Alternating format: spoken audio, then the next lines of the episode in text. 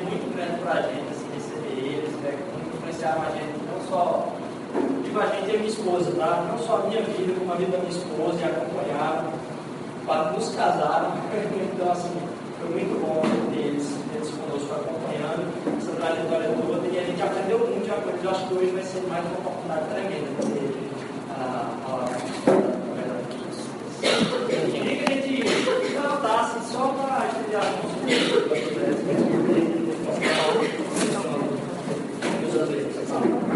Senhor Jesus, eu te agradeço por essa oportunidade, de ter irmãos tão queridos, Senhor, mas que tem uma influência tão grande na vida de tantos aqui nessa comunidade. Eu agradeço por, pela presença de Edson Neto, pastor Edson.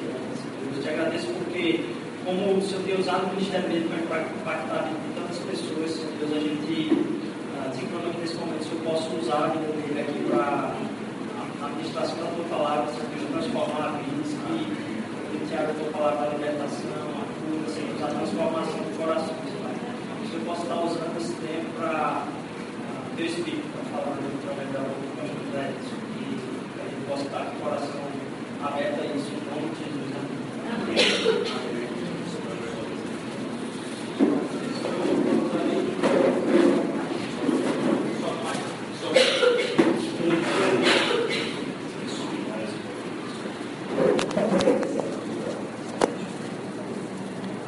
É, quero dizer que a alegria é toda minha né, de estar aqui. Eu- Deus me deu o privilégio de, talvez, conhecer o Rodrigo ainda andando na adolescência, né, numa cidade enorme, uma mega cidade chamada Ibiriri. Talvez você nunca nem ouviu falar. Pense ainda. Você não tiver cuidado, passa nem percebe. Vai fácil achar o assunto que é cidade. né? Mas foi naquele lugar que meus pais foram abrir um novo comércio e Evandro e Raquel foram morar naquela cidade, recém-casados. E depois foi onde o pastor Alberto começou o primeiro ministério, né? E eles moraram lá e como eu pastoreava lá em São Paulo, eu vinha sempre de férias para aquela cidade, então pude ver o crescimento do Rodrigo. E depois eles foram para Garanhuns, e talvez em Garanhuns eu tenha uma lembrança muito grande, porque eu estava voltando de uma conferência de família em Maceió, e para ir para Ipimini eu voltei por dentro, passando Garanhuns, para ir ver. E quando eu cheguei em Garanhuns, era a época do festival de inverno. E naquele dia, eu nunca esqueço, ia ser o show do Los Hermanos. E aquela música boa da Júlia estava bombando. Né? E o pastor Alberto e Silas estavam orando com o cabelo em pé, porque Rodrigo queria ele assistir um show do esqueci, né? Depois eu fui até lá na praça para ver o que, que ia acontecer e tal. Coisas da vida, né? Que todo jovem passa E amanhã você vai olhar para trás e vai dizer assim, é mesmo, aí meu pai estava preocupado com um negócio desse. Então, mas eu vi crescer o sonho, e ultimamente à medida que ele foi lá em Fortaleza, nós conversamos tanto sobre o sonho, sobre o desejo, e eu me incentivei porque Evandro e Raquel começaram uma comunidade em Mirim, na casa dos meus pais, que nem crentes. Foi um grupo pequeno e hoje tem uma comunidade lá.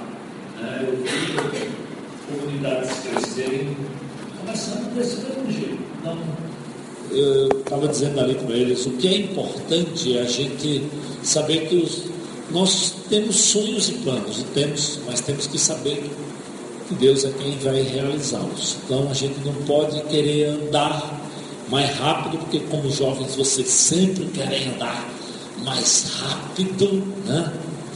Olha, quando a gente chega nessa idade aqui, estou me tornando esse ano um garoto sexagenário. Ou seja, um garoto sexo. Né? Então, você começa a ver que, de vez em quando, é, calma aí, rapaz, aprecie. Veja cada coisa que Deus está fazendo. Não se apresse tanto, a gente começa a olhar com mais carinho e com mais tranquilidade, sem tanta pressa como eu também já tive. Então, talvez o grande conselho é dizer assim: celebrem cada vitória, cada nova vida. Eu tenho certeza que vocês não começaram com todas essas pessoas. Deus já mandou pessoas. Olha que comunidade linda, tão diferente. Então Deus vai mandando pouco a pouco. Né? Na igreja primitiva a Bíblia diz que ele ia acrescentando cada dia a medida que ele queria. Então, com certeza, ele vai acrescentando. Então, Deus vai cuidar de vocês, vai dar direção, é isso mesmo. Eu, eu lembro que uma comunidade que eu comecei com um amigo meu lá em São Paulo, e a princípio a gente estava surgindo um novo, novo, como é assim, uma nova Coab. E nós decidimos alugar um apartamento. Quando eles souberam que era uma igreja, o condomínio, não, não, não, igreja não pode não. E a gente tinha feito um contrato já, e foi aquela coisa para desfazer o contrato e para onde nós íamos, e o dinheiro mal dava para pagar o aluguel, como é que nós íamos alugar uma casa, a casa não estava dentro do condomínio, era no condomínio que tinha muita gente, e Deus mostrou uma casa que passava na avenida. Será que o povo vai? Será que não vai? Não era tão perto. Mas hoje, ou seja, esses dias, o, ano passado, se eu não me engano, no final do, de 2013, eu fui lá é 30 anos que aquela comunidade tinha começado, com o tempo, e mais de 500 pessoas frequentam aquele. Nunca podia imaginar que Deus ia fazer tanta coisa. Uma comunidade que hoje tem três pastores jovens, todos com tempo integral. Então, nunca, o Bíblia diz que a gente não pode desprezar os pequenos começos. Então, tenham calma, mas bom ânimo, que Deus vai acrescentando e vai cuidando. Agora, foquem no Senhor, olhem para o Senhor, dependam dele. Então, é uma alegria para mim estar aqui, né? Então, eu já estou, agora, esse ano, eu estou já completando 35 anos de caminhada como ministro do Evangelho do Senhor Jesus, né? E eu sempre tenho que lembrar, eu nem eu não tive nem a graça de me tornar ministro assim, pensando, planejando, não, não, não. Eu me converti, eu acho que eu contei isso para você, mas me converti com 21 anos e me converti em São Paulo. E eu tinha saído de Recife de uma vida muito, muito, muito agitada, como qualquer jovem da minha época, muita balada, muita boate. Naquela época aqui em Boa Viagem e mais para Piedade, tinha duas boates muito famosas na minha época. Chamava-se a Cancela e Eu e Tu. Então, fim de semana eu ia para Cancela, outra para Itu, mas eu vivia nessas boates todo final de semana e enchendo a cara no Mustang, né, que já tinha lá quando da Boa Vista, eu em Boa Viagem. Então, eu fiz um curso muito na base da malandragem. Cheio da habilidade para conversar, me formei pela Universidade Federal, mas eu sabia que eu não ia ser um bom profissional. E eu fui para Brasília para tentar ir para o Saracuricheque, que era um hospital escola. Quando eu cheguei no Saracuricheque, meu amigo, é, lá é um negócio muito organizado, muito esquematizado. Pensa o cara correndo todo fim de semana na, na praia, na Yoitu, na Cancela. Então eu liguei para o meu pai e disse, pai, eu acho que eu não vim para um hospital não, eu estou caindo no quartel. Errei um monte. O negócio é muito esquematizado. E eu não vou aguentar esse negócio. Aí ele disse, tu vai para onde? Eu disse, pai, eu acho que eu vou para São Paulo. O que, que tu vai fazer em São Paulo? Todo nordestino pega um pau de arara, vai para São Paulo e se dá bem. Que, que eu, eu vou tentar ir lá? E tu vai para cá de quem? Eu sei lá, eu vou para São Paulo.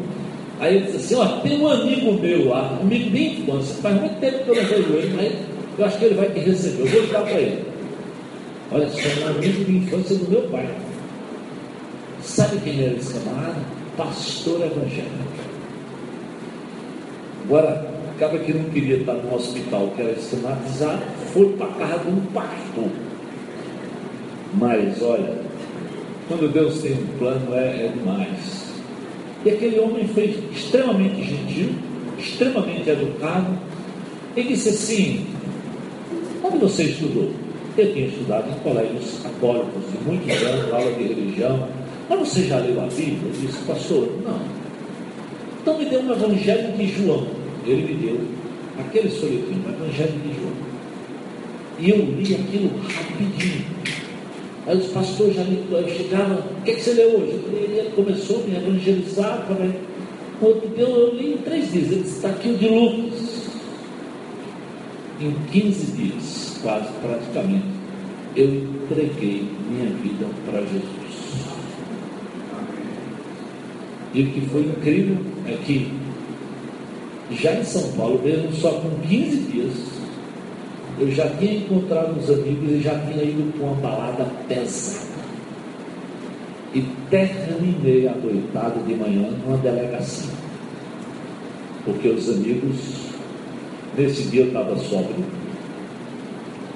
pegaram dois jovens transexuais, botaram dentro do carro e quiseram agredir. E na hora a polícia passando, nós fomos para a delegacia. E como eu estava sóbrio, fui dirigindo o carro. Em outras palavras, a única pessoa que eu podia ligar era o pastor para ir lá me socorrer. E naquele, eu já sabia que eu não devia estar naquele lugar. Eu passei a noite dizendo o que é que eu vim fazer aqui. Já querendo confessar Jesus. Agora, imagina, quando passou para ir me buscar, disse, pastor, eu quero dizer para o senhor que é a última vez. Nunca mais o senhor me tira de um lugar desse. Porque amanhã, era já sábado para mim, eu vou, hoje à noite eu vou entregar minha vida para Jesus. O pastor deve estar dele, esse camarada quer só me enganar. Mas não foi não, eu realmente entreguei minha vida para Jesus 31 de maio de 1978. E nunca mais Deus me permitiu voltar para esses lugares. Então, e aí por que, que eu fui para o seminário? Eu me conhecia, eu disse, pastor, se eu ficar aqui em São Paulo, já tinha arrumado emprego. Jovem, numa bagaça dessa, agora empregado, eu queria que o senhor me arrumasse um lugar para eu estudar a Bíblia.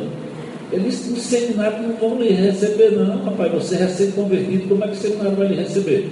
Eu digo, pastor, diga eles que eu vou só para passar a noite lá, não estou querendo ser pastor, não, estou querendo só estudar a Bíblia.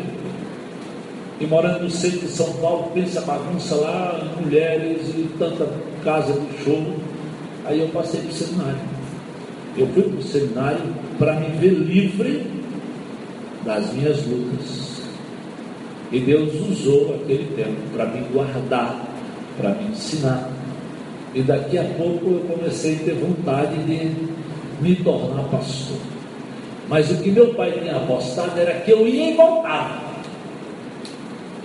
E quando eu disse que eu não voltava mais, meu pai disse: Você ficou louco. Louco, não. Eu conheci Jesus que mudou minha história de vida. Minha história completa. E Deus me usou para ajudar o Evandro, que Evandro também bebia um bocado. Né? E ele sofreu um acidente, quase perdeu a vida. Nesse tempo ele nem conhecia Raquel. Foi tão grave que eu decidi vir fazer uma visita para ele durante uma semana santa. Foi uma das minhas primeiras visitas depois que eu era crente. E foi minha primeira oportunidade de falar de Jesus para Evandro, para meus primos, para minha família, num momento muito delicado. E pensa, um camarada aí com seis meses de convertido, mas que estava no seminário, que coisa doida. E o pastor lá de Arco Verde, quem conhece Arco Verde, pastor, era o pastor Israel, me chamou para ir, ir na rádio dar o testemunho. Eu na rádio, olha. E de noite ele disse, você vai pegar na minha igreja. Pastor, eu nunca tinha nem olhado para um púlpito. Mas eu tinha trazido alguns folhetins eu preguei um folhetim daquele de evangelização. E acredita que naquela noite, sete pessoas entregaram a vida para Jesus. Olha que coisa impressionante. Eu aprendi naquele primeiro dia que o poder é de Deus. Nós somos meros instrumentos.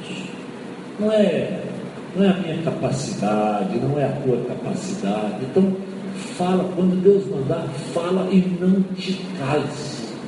Se Deus me sensibilizar, abre a boca, diz um abraço, uma palavra, uma oração, sei lá, aquilo que Deus fala com você. E daí em diante eu fui pegando gosto. E hoje já estou mais de 35 anos como ministro do Evangelho. Então é uma alegria poder vir aqui ver o começo, o sonho de vocês, sonhos que um dia eu sonhei e hoje eu digo assim: se existe uma coisa que eu nunca me arrependi, foi de ter aceitado Jesus e ter decidido ir para o ministério. Nunca me arrependi, nunca. Nunca entrei no ministério pensando em ganhar dinheiro, muito pelo contrário. Quando eu comecei a namorar com ela, eu já conhecia ela no seminário. Ela era crente de muitos anos, de uma família cristã. E eu disse, olha, deixa eu te dizer uma coisa, agora eu, eu realmente eu quero ser pastor. Mas você sabe que os pastores que eu conhecia, todos eles ganhavam menos do que eu. Mesmo eu sendo um jovenzinho recém-formado. Então, eu estou disposto a pular nesse paraquedas. Eu quero saber se você topa pular de paraquedas comigo, se você for namorar comigo e a gente entrar no ministério. E nós entramos no ministério mesmo em uma igrejinha simples, 90 pessoas, ganhando menos da metade do que nós dois ganhávamos. E eu sei como aquilo foi difícil para o meu pai. Meu pai tinha um mercado em Arco Verde, morava numa casa razoável. Imagina um filho formado, vai para São Paulo, e para vir para Pernambuco, o dinheiro só dava para vir de Buzum. Meu pai não ia me buscar no aeroporto, ia me buscar na rodoviária de Arcomete. Eu tive que pedir perdão ao meu pai, não porque eu estava fazendo algo errado, mas eu sei que aquilo trazia frustração para o sonho dele com relação à minha pessoa por ser filho mais velho. E Deus foi gracioso comigo, ao ponto que me deu a graça de levar, de presenciar meu pai e minha mãe aceitando Jesus e poder batizá-los. Então, esse Evangelho de Jesus é maravilhoso, é muito precioso. Faz o que Deus tem para você fazer. Não tenha dúvida que Deus vai lhe abençoar e vai lhe dar sonhos e planos ainda melhores. Hoje eu vou falar para vocês de uma coisa que eu acho que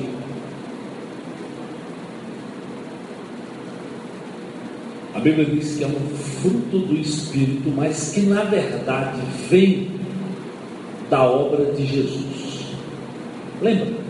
Lá no Gênesis, no início, a primeira coisa, quando Deus cria o primeiro casal, eles erram, eles não cumprem aquilo que Deus esperava que eles cumprissem, eles pecam, e já em Gênesis capítulo 3, versículo 15, Deus diz: Ó, eu vou mandar um descendente, o descendente, para mudar a história.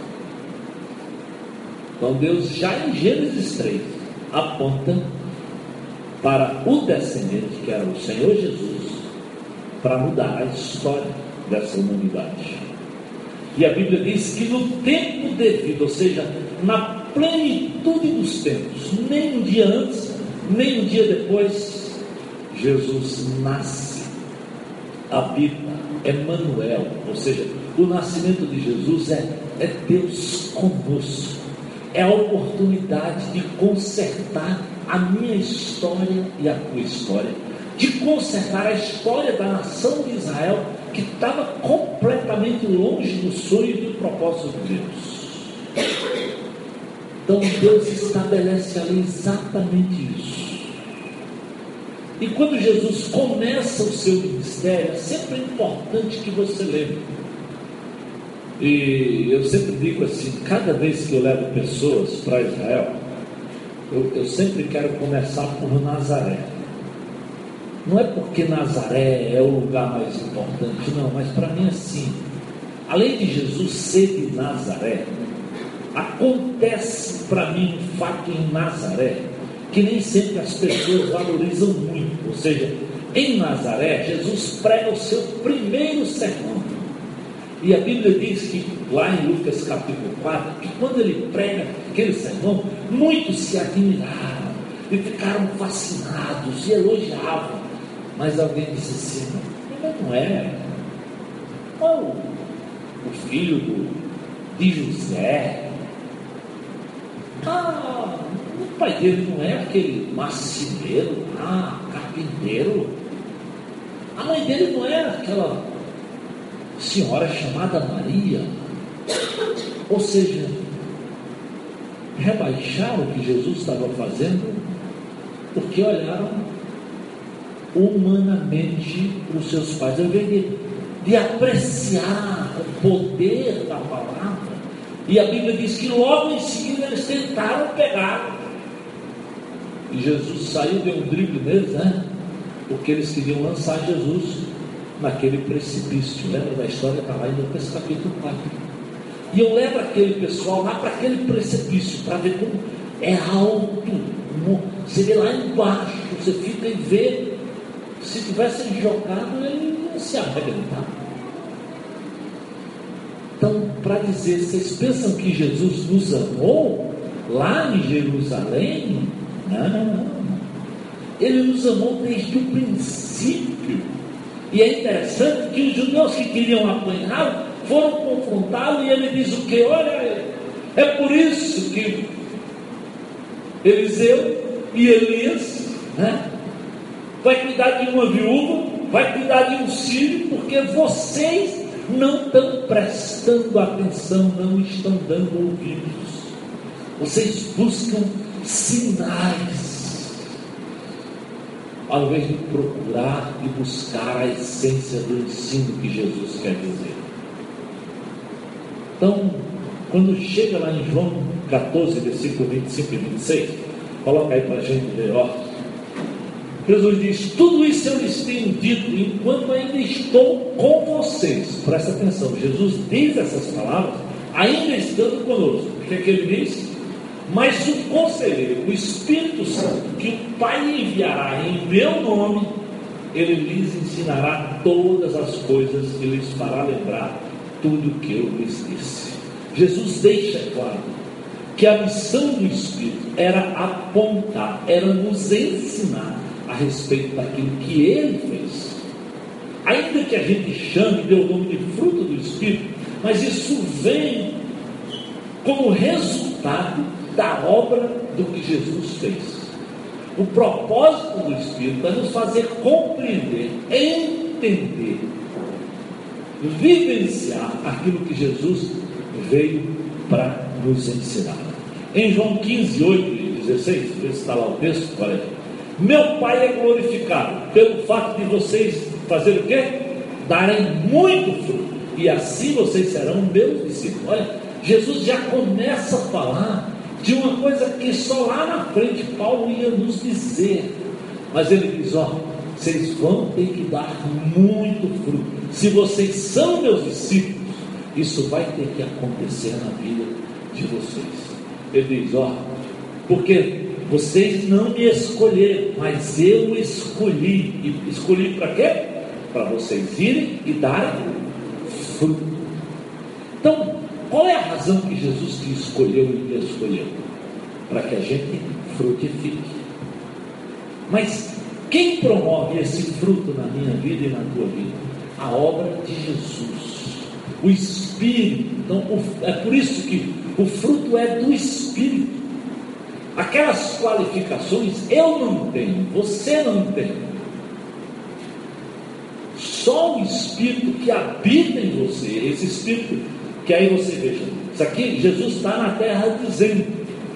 Depois ele morre no meu lugar, no teu lugar, ele ressuscita para que nós tenhamos vida nova. E ele diz: Agora eu vou acender o céu para que ele venha. E esse Espírito Santo de Deus vem exatamente para nos ajudar e nos fazer frutificar. Então, o sonho de vocês de frutificar, de abençoar. Olha, fiquei pensando, o que é que leva um grupo de jovens sair de uma igreja estabelecida, montada, para vir para uma escola, se desinstalar? Com certeza, porque o Espírito Santo de Deus tem tocado o coração de vocês para produzir fruto. E fruto que é espiritual, que talvez nem vocês compreendam a dimensão, não compreendemos mesmo. Porque essa palavra é tão poderosa que não tem a ver contigo e comigo. Tem coisas que Deus faz que você não, você, você fica assim pensando, como pode eu?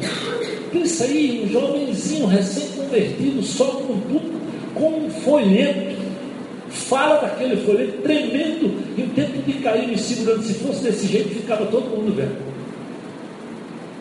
E Deus salva pessoas. Então, às vezes nós não temos ideia do que Deus pode fazer através da tua vida para a gente frutificar. Então, Deus nos chama para isso e vocês estão engajados numa obra como essa. Então, a, a obra poderosa de Deus na ascensão é de enviar esse Espírito mesmo para nos dar agora esse poder de garantir resultados práticos que afetam o meu comportamento e que me usa para afetar tantas outras pessoas. Então, e o Espírito vem para mudar a minha mente, a minha vontade e até o meu coração. Então, às vezes, querido, você vai se ver fazendo coisas que você sabe que naturalmente você não gostaria de fazer, que naturalmente você teria feito de outra forma. Porque o Espírito de Deus vai lá e diz: não, não, não, não, reage assim, não. Não grita no mesmo tom. Deixa abrir mão. Né? Vai com calma, não te ira, não te irrites. Coisa só. É interessante que João Batista, aquele que veio antes de Jesus, e presta atenção, eu sempre gosto de lembrar isso para vocês, o que vocês estão fazendo tem um pouquinho com o que João Batista fez, sabia? Porque João Batista é filho de quem? De Zacarias. Quem era Zacarias? Sacerdote. Ou seja, sendo filho de, de um sacerdote, João poderia estar lá em Jerusalém, no templo, numa posição legal, e a Bíblia diz que João decide sair de Jerusalém e ir para onde? Por meio do deserto. Ah, vocês estão achando que essa escolinha aqui é simplesinha, vem, né? Uma salinha? Ah, meu amigo, vai lá em Cura. Para tu ver onde João foi, foi para um buraco, né? Pensa no buraco. Por isso, toda vez que eu vou naquele lugar, muita gente não entende, mas para mim eu me arrepio e eu choro. Porque João deixa o templo, deixa Jerusalém, a cidade que todo judeu queria estar lá, e desce. Quem encaminhou João? Com certeza, querido, esse Espírito Santo de Deus. E lembra como João tinha essa visão. Quando ele encontra Jesus, ele diz: Eu não sou digno nem de desatar a sandália desse daqui. Esse é o Cordeiro de Deus que tira o pecado do mundo. E qual era a pregação de João? Ó, produzir, pois, fruto digno de quê? De arrependimento. João já recebera a visão de que crente tinha que produzir fruto. Ele hoje citou aqui o texto lá na oferta né, da, da viúva. E a tradição diz que um fariseu, quando ele ia fazer a oferta, como o fariseu era um bicho, paz, essa turma lá de Brasília talvez já aprenderam com eles. Quando ele, se, quando ele ia dar oferta, ele trocava, tipo assim, 100 reais em 100 moedas de um real. Porque os gasofiláceos eram feitos em cobre. Que era, e era como se fosse, sabe aquele, aquele instrumento que os caras tocam, né? o tuba? Uh. Então era aquele negócio que descia a moeda, descia fazendo barulho, até cair lá embaixo. Aí eles iam lá, jogavam um real, um realzinho da moeda. Daqui a um minuto jogava outro. E o povo passava e dizia, rapaz, faz 20 minutos que esse cara aqui está ofertando. Que cara que cara bondoso! Que cara crente! É por isso que quando Jesus diz que eles querem glória diante dos homens não diante de Deus. É por isso que Jesus diz: olha, quando der, não precisa nem saber. Porque senão você vai fazer não para Deus, mas para serviço diante dos homens. É por isso que Jesus incomodou muita gente. E ainda hoje incomoda. Então João se sentiu talvez incomodado, com isso aqui não vai dar para mim, vou lá no meio do deserto. Mas ele diz, mas vou para produzir. Eu quero que vocês produzam frutos. Quando Jesus transfere o reino dos judeus para a igreja, ele diz: Portanto, eu vos digo que o reino de Deus vos será curado e será entregue a um povo que produza frutos, produza os seus respectivos frutos. Então, como crentes, nós somos chamados, amados, para produzir frutos. Jesus destaca, pois seus frutos, pelos seus frutos vocês serão conhecidos. Assim, toda árvore boa produz bons, bons frutos, a árvore má produz frutos maus. Assim, pois, pelos seus frutos os conhecereis. Mateus 7, 16 e 17. Nisto é glorificado meu Pai, diz Jesus lá em João 15, né? como nós já vimos, em que vocês deem muito fruto e que se torneiem meus discípulos. É interessante que hoje muitas comunidades procuram sinais. E muita gente vai e quer ir para o culto do poder, dos sinais, dos milagres. E o povo queria que Jesus fizesse isso. Jesus disse: não, não, não.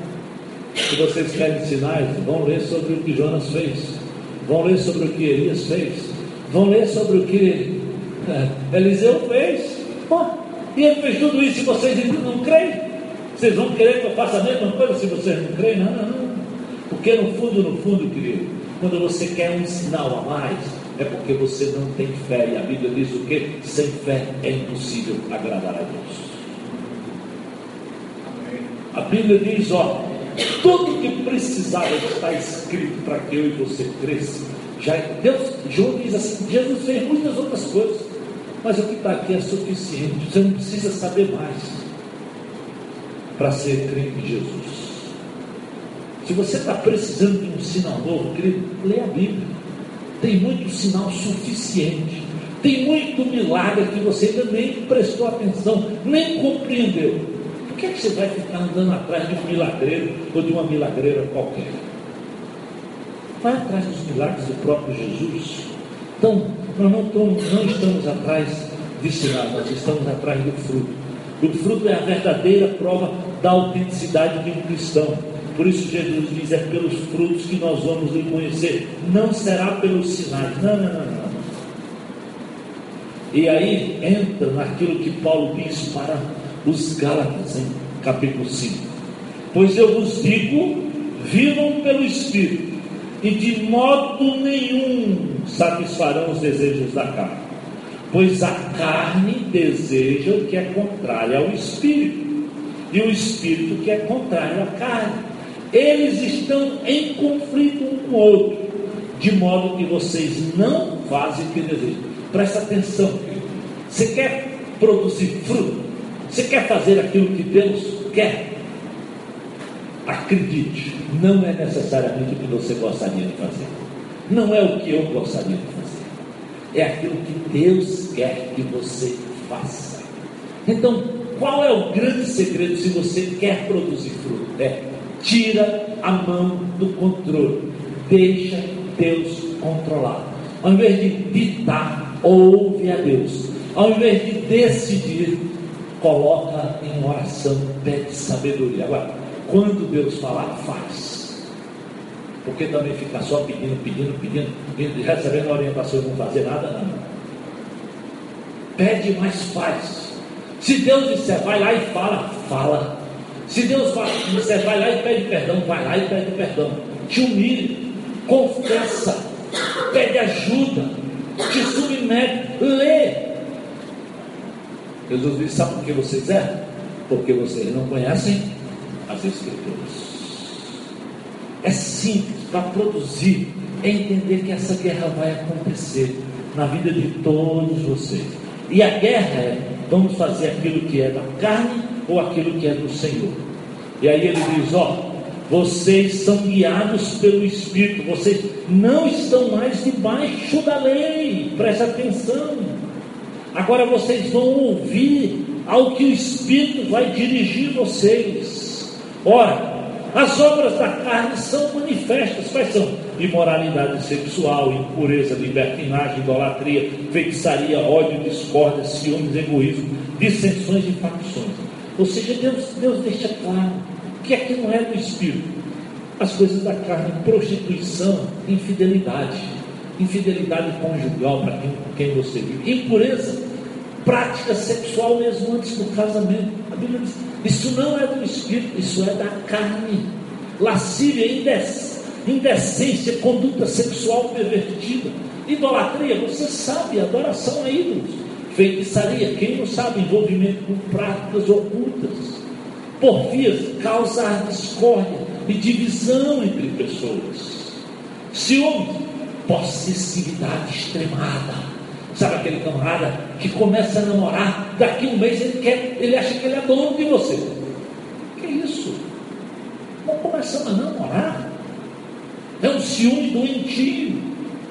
Eu sei que quem ama quer cuidar, mas achar que é bom, desconfia, amada.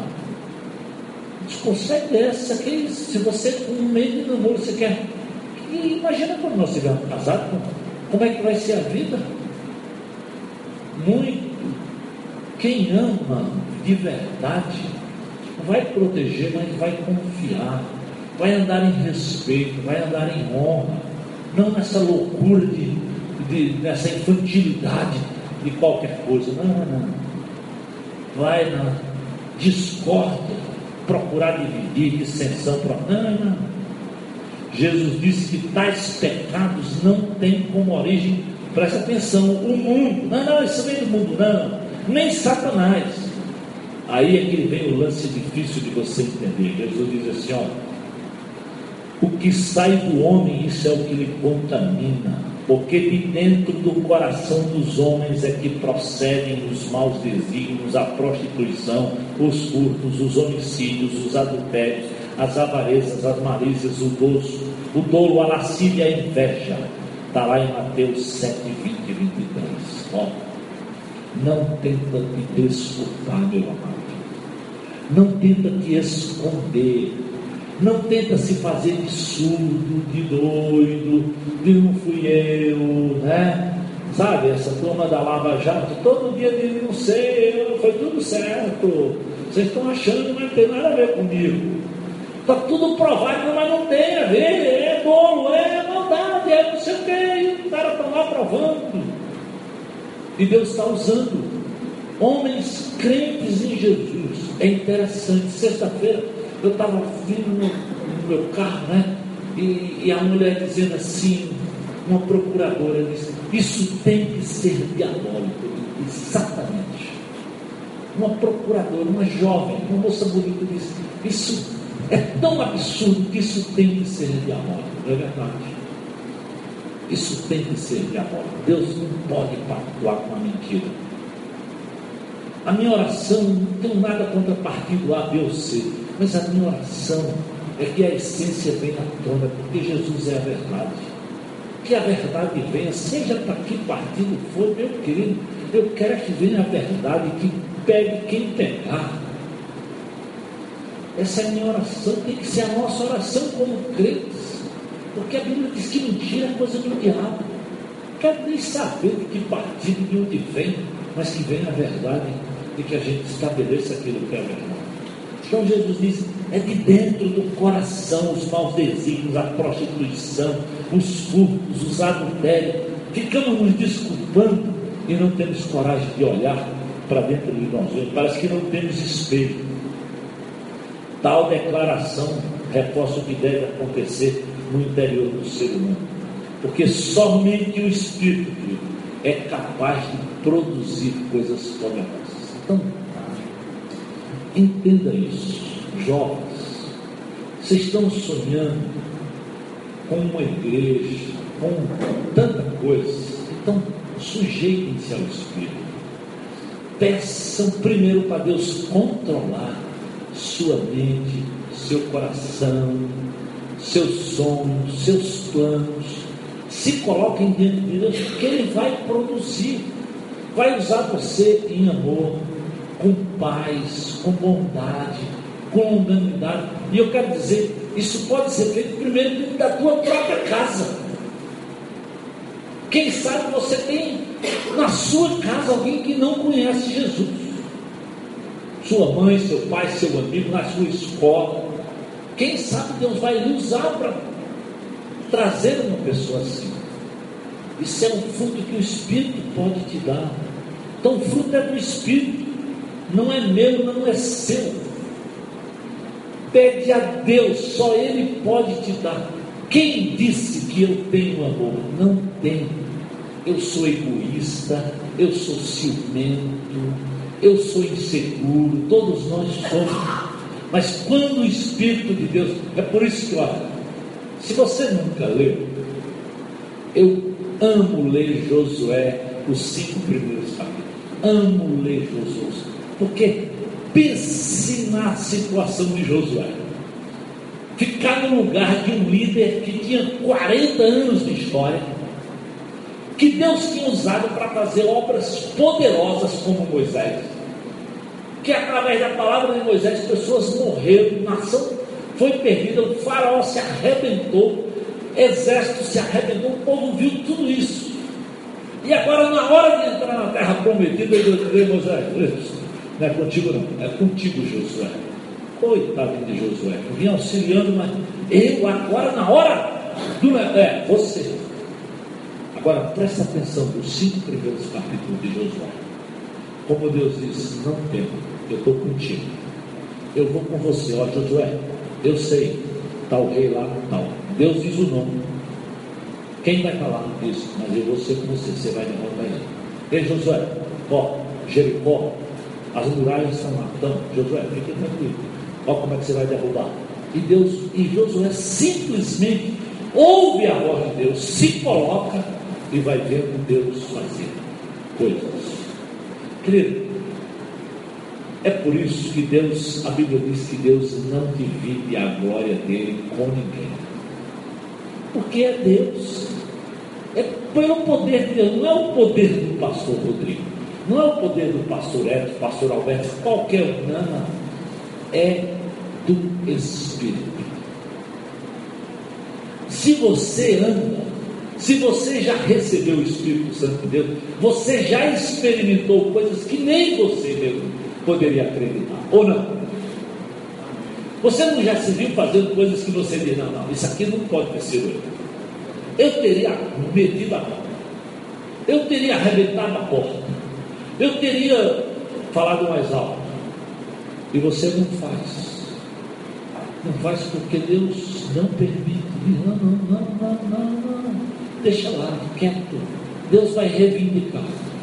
Certa vez eu, eu tinha pregado um culto lá, lá em Fortaleza já. E o culto tinha sido daquela história quando a rainha de Sabá vai ouvir de Salomão. E ela chega lá e diz: Por mais que tivessem falado de mim, você é mais do que falaram a seu respeito. Que coisa impressionante, né? Ela ouviu você, olha, Salomão é o cara. E ela foi lá. Quando ela chegou lá, disse: Meu amigo, não me contaram nem a metade. E eu dizendo como é importante você estar na sintonia, ouvir Deus e deixar Deus ser glorificado por aquilo que está fazendo. Aí saí daquele culto e decidi pela primeira vez ir no mercado que eu nunca tinha ido lá em Fortaleza. Domingo, final do culto, eu vou indo para casa, preguei de manhã, entrei no supermercado, fiz, comprei três coisinhas lá para a salada de casa. Estou na fila do supermercado e tinham duas senhoras na minha frente, eu estava na frente, lá na frente olhou para mim e disse assim, o senhor é o pastor Edson? Disse, sou. O senhor era lá do querido, não sou. Eu estava procurando ver, o senhor cinco anos. Porque, olha, eu quero dizer que o meu filho tentou estudar no colégio que o senhor era diretor, e eu pedi um desconto e o senhor não me deu. Mas eu quero dizer que o meu filho está lá na meu filho está lá na França fazendo doutorado. Agora ela falando alto, o mercado inteiro viu. Eu digo, Jesus, cada saiu do culto, pregou, cheio de espírito, e está aqui, ó, essa mulher. Eu digo, Senhor, segura a minha língua, né? Eu digo assim, ó, nessas horas, você passar a mão nesse meu dedo aqui, você vê que tem um calo, ó. É melhor travar a boca e segurar. Aí essa senhora que estava no meio, que nunca me viu, disse assim, mas por que a senhora retorna? Se o seu filho está lá na França e bem sucedido, a senhora devia estar dando graça que não estudou no colégio dele. Olha só. Eu estava dando graças. Eu estava feliz, a senhora fica aqui, moço, não liga não, porque ela devia estar dando graças para o senhor. Ah, pessoal! Aí eu disse, senhora, senhora, eu não, eu não vou lembrar do detalhe. O que eu posso dizer para a senhora é que o colégio não tinha bolsa e desconto para todo mundo. Então, possivelmente, realmente eu lhe disse não. Mas eu também concordo com essa senhora, estou muito feliz que o menino está lá na França fazendo doutorado. Graças a Deus, aleluia. Mas você percebe como às vezes você pode, numa situação, ser confrontado e e aí, uma hora, aí, aí quando eu olho para aquele capítulo de Atos, capítulo 7, que de vez em quando eu preciso ler, a primeira coisa, quando Deus fala de Estevão, diz assim: por que, que chamaram Estevão? Porque ele era um homem o quê? cheio do Espírito. Lembra? E é porque ele era cheio do Espírito, ele vai pregar no Espírito. E porque ele vai pregar no Espírito, ele sofre perseguição e é apedrejado e tem a coragem de dizer: Pai, perdoe, vocês não sabem o que estão fazendo. Esperar isso de Jesus, querido, você espera e eu espero, porque Jesus é Deus. Agora vem Estevão. Não. É por isso que Jesus reconhece e dá valor, por exemplo, a homens como Estevão. Por isso que a Bíblia cita um homem como Estevão. É por isso que Jesus diz: entre os nascidos de mulher, ninguém foi igual a João. Pense aos olhos do mundo. Um Zé doidinho que sai de Jerusalém, vai para o deserto, comendo gafanhoto, tomando mel silvestre, andando com as roupas esfarrapadas. Aos olhos do mundo, da igreja de Jesus hoje tradicional, ele é um Zé doidinho que manda internar no primeiro manicômio que puder. Mas aos olhos de Jesus, Jesus diz assim: dos nascidos de mulher, ninguém foi igual a João. Então, o que Deus pode fazer através da vida de vocês, queridos, é, é poderoso, é fantástico. Ouve agora, sintoniza, ouve. E quer ouvir o Espírito? Abre esse livro e diz assim: Deus fala comigo. E Jesus diz: Quem vai ensinar para você e para mim desse livro é o Espírito Santo. Não é o pastor, não.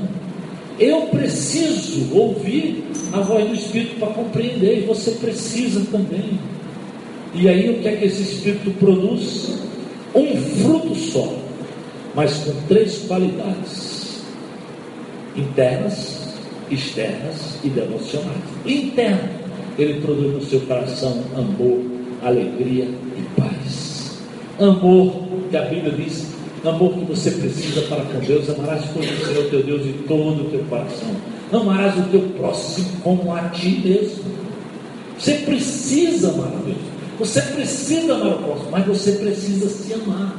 Tem muita gente hoje tão envolvido com os seus vícios que não amam a si mesmo, sabem que estão caminhando para a morte e não abrem mão da droga, por exemplo, e não abrem mão da loucura, sabem que estão arrebentando o seu casamento, mas não abrem mão da loucura, da fissura, da pornografia pela internet.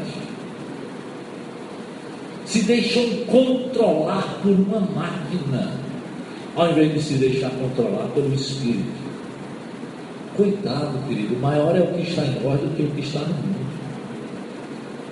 Falta de poder não é. Não é é falta de dependência, é falta de busca, é falta de. E, ó, e o diabo faz todo tipo de coisa para lhe atrapalhar. Preguiça, espírito de sonolência, de mornidão, de indiferença. Essas coisas você tem que dizer. A regra da minha vida, Senhor, me ajuda eu quero ter um tempo contigo, eu quero ouvir tua voz, eu quero andar na sintonia. Coloca no meu caminho pessoas que eu, que eu possa falar de amor, que eu possa confiar, que eu possa ajudar e ser ajudado. Então, Ele quer produzir no teu coração desse amor. Tem uma alegria, não é uma alegria ligada às circunstâncias dessa vida. A alegria do Senhor é que é a nossa força. A alegria que faz você ter contentamento, como Paulo diz, até quando tudo não vai, não vai bem. Paulo diz lá no livro de Filipenses: Eu aprendi a viver contente em toda e qualquer situação. Não é só quando tudo vai bem, isso aí no mundo, quando tudo vai bem, todo mundo é alegre. Mas o cristianismo, ou seja, o Espírito de Deus, é capaz de produzir em você e em mim uma força que o salmista diz: mesmo quando eu estiver no vale da sombra da morte, eu não vou ter medo, porque eu sei que o Senhor está lá comigo. E o que, que a Bíblia diz? Vocês foram selados com o Espírito Santo de Deus. O que é que Atos 1 e 8 diz? Mas recebereis poder ao descer sobre vós o que? O Espírito Santo de Deus. Então você tem essa força, esse poder, essa autoridade esse amigo e tudo isso, querido, como fruto da obra de Jesus por você e por mim. É por isso que nós temos que amar muito Jesus, é por isso que nós temos que exaltar muito o nome de Jesus, porque quando Paulo diz, aquele que começou boa obra em vós vai completar, é isso mesmo. Jesus está todo o tempo querendo completar algo na minha vida na tua vida. Então, ele produz paz Além de tudo isso dentro de mim, ele diz, ele produz longanimidade. Agora é na minha relação externa.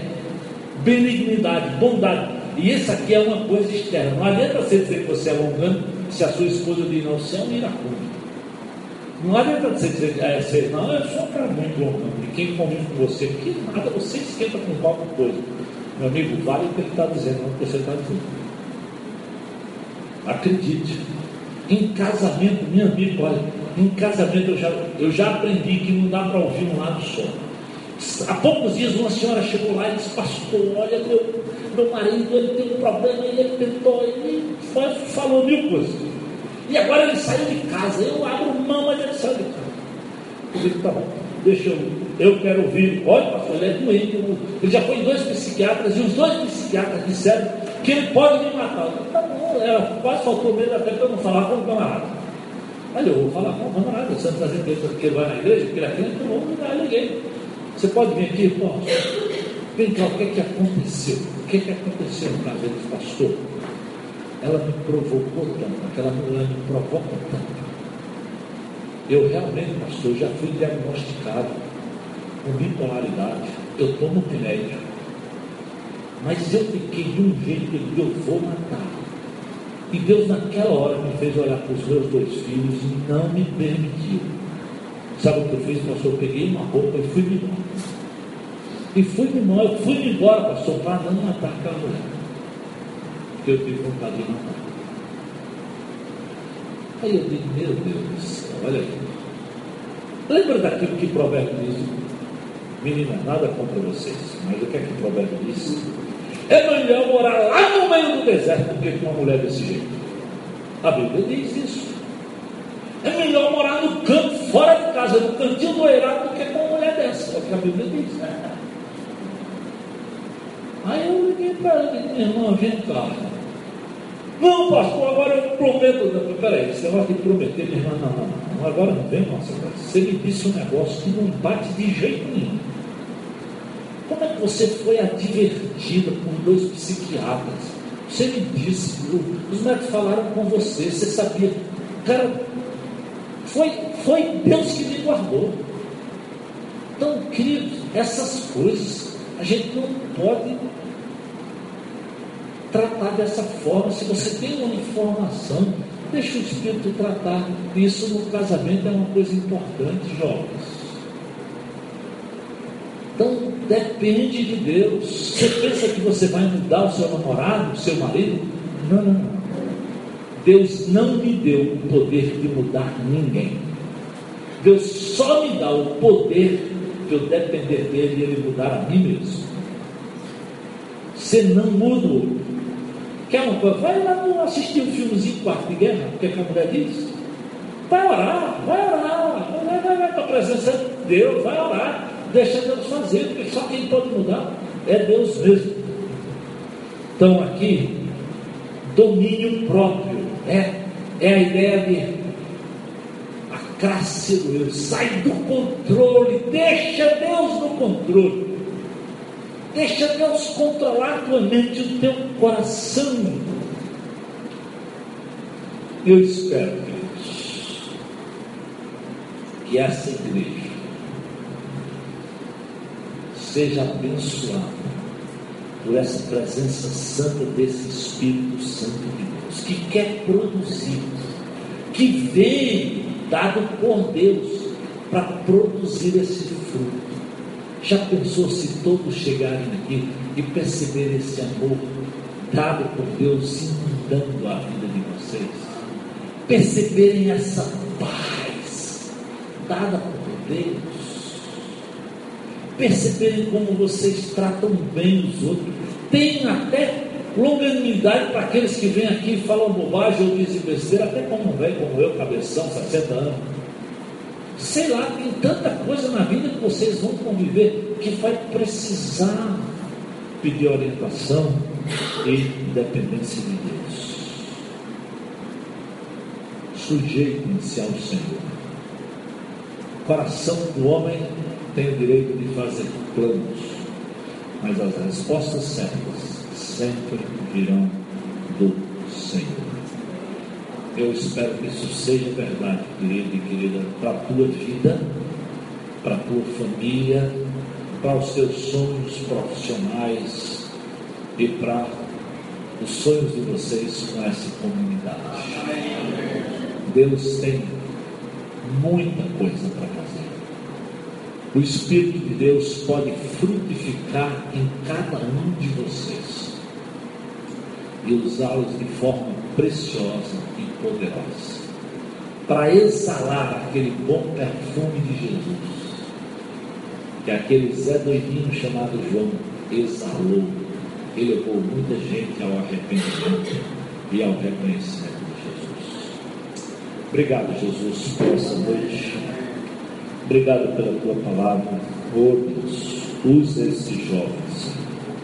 Que o teu Espírito tenha absoluta liberdade na vida de cada um deles.